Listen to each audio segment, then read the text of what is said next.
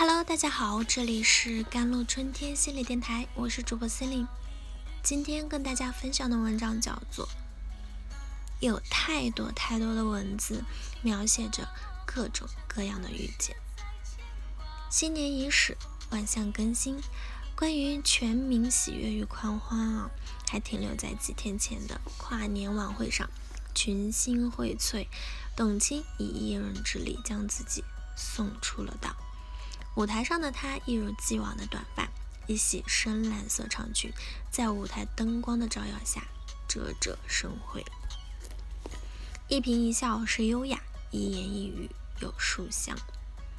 从2002年进入央视，董卿已经在央视舞台上奋斗了十九年，贡献了自己最美的年华，与央视的三里三回，概括了她简单又传奇的一生。董卿用燕子巢来形容自己的人生。她说：“我的人生就像用唾沫星子一点点搭一个燕子巢。”一九九四年，机缘巧合下进入了主持圈。她的第一份工作是在浙江电视台担任主持人。随后，在成千上万人中的竞争中，董卿通过了东方卫视这样的选拔。两年后，董卿第一次接触春晚。当时担任剧务，仅负责联络催场，但他志不在此。董卿毫不犹豫地选择更大的舞台，进入了上海卫视。工作之余，他在家阅读古典文学，并顺利考取了华东师范大学的中文系古典文学专业，攻读硕士研究生。两千年，作为新人的董卿，凭借一场主持获得了所有评委的认可，即使当时评委几乎没有一个人认识他的情况下，他全票通过，获得了第五届中国广播电视节目主持人金话筒主持人奖。两千零二年，央视向董卿伸出橄榄枝，在更大的舞台上，他大展拳脚，再苦再累都乐在其中。十年的光阴，早已让董卿褪去了。智能成为了一个成熟的主持人。二零零五年，主持人董卿第一次出现在了央视舞台上，为大家展现出了一个自信、温柔、优雅的主持人。从此，董卿与春晚有了不解之缘，一站就是十三年。二零一四年，董卿缺席了《我要上春晚》的活动现场。被外界猜测不会主持春晚，离职的谣言第一次传出。他在婚姻中称自己将暂别央视，以美国南加州大学访问者的身份赴美进修。一年的悄无声息，依然没有抹去董卿的身影。时隔一年，董卿强势回归，以导师的身份参加挑战不可能，跳出了主持人的严肃后。共情能力强的他，用一悲一喜传达出这个世界的温暖和爱。连续十三年都担任春晚的主持人，大众记住了这个叫董卿的主持人。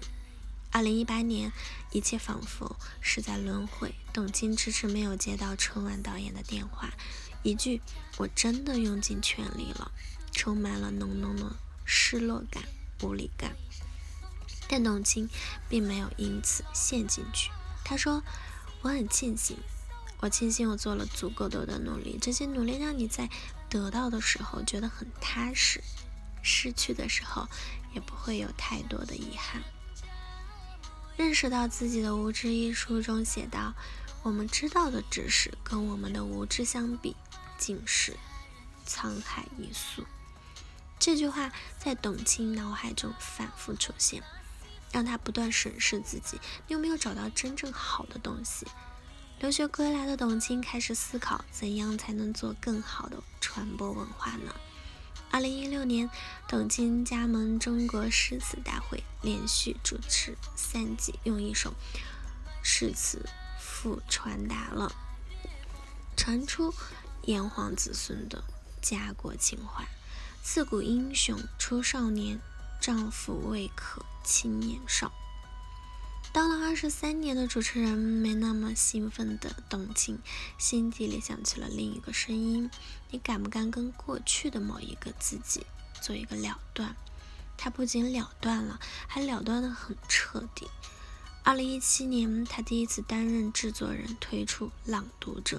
正如他在第一期开场白所说：“古往今来，有太多的文字在描述着各种各样的遇见。”初见时，贾宝玉说：“这位妹妹，我曾见过。”撩动心弦时，是所谓伊人，在水一方。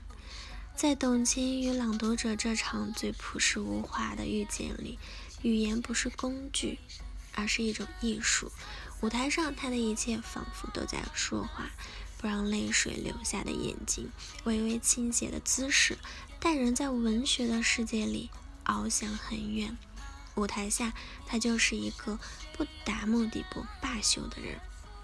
最初邀请中国作家副主席贾平凹时，被其讲不好普通话、朗读是丢人现眼的理由拒绝。董卿通过各种渠道联系贾平凹，想尽一切办法才得到他的松口。他温和有节奏的提问，让紧张的贾平凹慢慢放平心态，用一口陕西话讲述了自己写书的故事。谈起文学，董卿说他不夺目，但其实真的有过。